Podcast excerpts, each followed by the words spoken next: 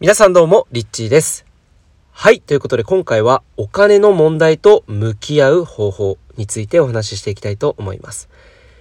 えーこのテーマものすごく重要なテーマで、えーまあこれ聞きながら、えー実際に皆さんも実践していただけるような内容になっているので、ぜひ、えー役立てていただければなと思うんですけれども、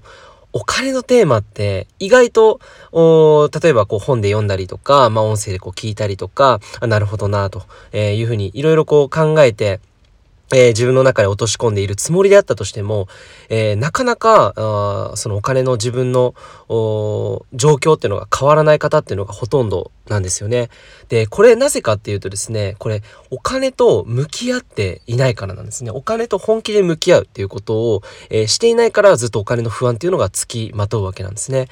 で、まあ、そのどうやってお金と向き合うのがいいのかっていうところなんですけども、これ実際に僕が、まあ、あの、メンターから教えてもらった、えーことで、実際にノートに、えーこう、紙にですね、紙とかノートに何でもいいんですけれども、まあ、ペンを用意して、えー実際にそこにこう書き込んでいくっていうワークがあって、で、これすごくシンプルなんですよね。でも、ただこのシンプルなものと向き合う時間を作っていないがゆえに、ずっとですね、お金の不安にこう追いかけられるような、そういった人生に、えーなってしまうわけなので、ここを一度ですね、立ち止まって、えーお金の問題と直視する。これがですね、すごく重要だというふうに、えーまあ、メンターから学びました。で、ね、どういうふうにこれをやっていくのかっていうと、えー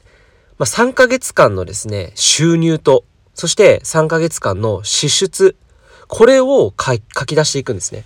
えーこれなかなかやったことがない方の方が多いんじゃないかなと思うんです。で、3ヶ月が難しいって方は、とりあえず今月でいいです。えー今月、まあ、今月まだちょっと1月は経っていないので、まあ、先月でいいと思います。12月。えー12月の1ヶ月間でどれぐらいのお金が自分の元に入ってきて、そしてどれぐらいの金額が出ていっているのか、この収入と支出、この2つしか、えー実はですね、お金の循環っていうのはないんです。要は入り口と出口ですよね。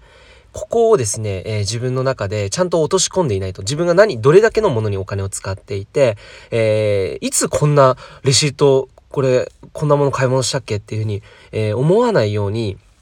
え自分が何に使っているのかっていうのを把握しているっていうことがすごく重要です。じゃないとですね、あれ、なんでこんなに今月使ったんだろうって、あんなにお金があったのにこんなに減ってるみたいな感じで、えー自覚しないままですね、お金の流れを、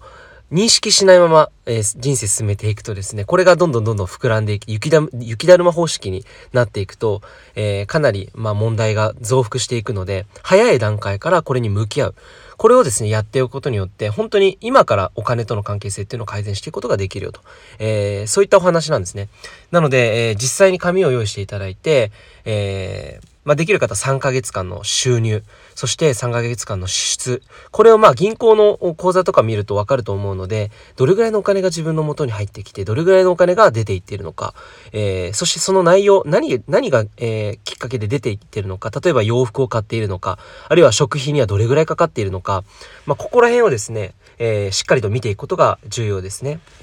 えー例えば、えー出ていっている金額を項目別にしてみる。え交際費だったり、えー食費、食費だったり、えー交通費。えーそして、えー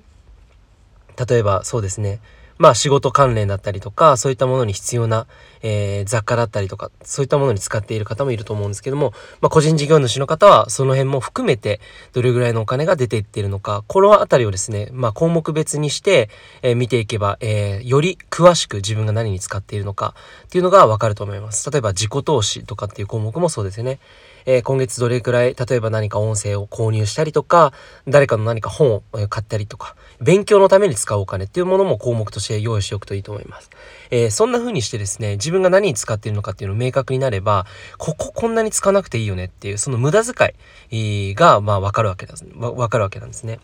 で、ちょっと今日の音声では、えーもう一歩進んで、お金の問題、お金の最大の問題についてですね、これをちょっと最後にお話ししたいと思うんですけれども、えーこれも僕がメンターから教わったことです。えーお金の最大の問題。これを聞いて、えーあなたはそれが何だと思いますかね？お金の最大の問題。えーこれはですね、実は借金なんですね。借金。で、えー無駄遣いと借金、この二つがですね、大きな問題につながってくる、えー、というふうに言われています。で、無駄遣い、これをね、別の言葉で言うと、えー、病気なんですね。病気。無駄遣いっていうのは病気なんですね。で、借金っていうのは癌なんですよ。借金は癌。これあのメンターから教わった時に、なるほどと。まあ確かに癌になったらもうまあ、終わりだなと、えー、取り返しのつかないことにならないためになるべく借金をしないようにするっていうことが大事だということを知りました。えー、そして、えー、まあ、たくさんお金のメンターが僕今までいたんですけれども、ある方が言っていたのはですね、その借金の中でも最もやってはいけないこと。これが何か、え、というとですね、何の借金がいけないか。で、これはですね、クレジットカードなんですね。で、クレジットカードをなるべく使わないようにするってことがすごく重要で、なぜかっていうと、クレジットカードってやっぱり現金が手元にない状態で使えてしまうので、自分の今の現状と、えー、背伸びをした状態でこう何か購入したりとかしてしまうっていう癖が、えー、もしあったとすれば、えー、もしその収入に対して、そして払う金額ですよね。